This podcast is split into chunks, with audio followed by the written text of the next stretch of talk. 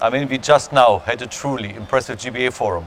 New inspiration, great engagement, growing trust and passion from our partners and customers. And our message was very clear. Siemens is supporting GBA with our leading digital technologies. Siemens technologies have been implemented here already for over a century. We are already an integral part of the region.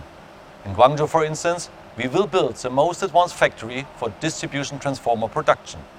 On the other hand, our digital offerings are well matching the future direction of the GBA. Together with our partners and customers, we enable clean energy, develop digital manufacturing, build smart city cluster, drive innovation, and nurture talents. I mean, first, partnership and co-creation are the foundation of our success. The GBA is emerging as one of China's new growth engines and a new bridge to connect to the world. All we need is an open mindset and a commitment to true collaboration on the basis of openness and reciprocity. Second, digitalization is a key lever to make the vision real. The GBA strives for connectivity, innovation, and shared prosperity.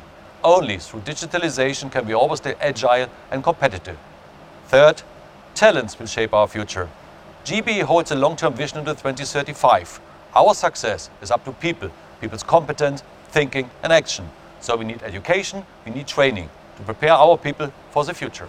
And last but not least, our customers and partners can count on us like always, based on our local footprint and our understanding of the local market.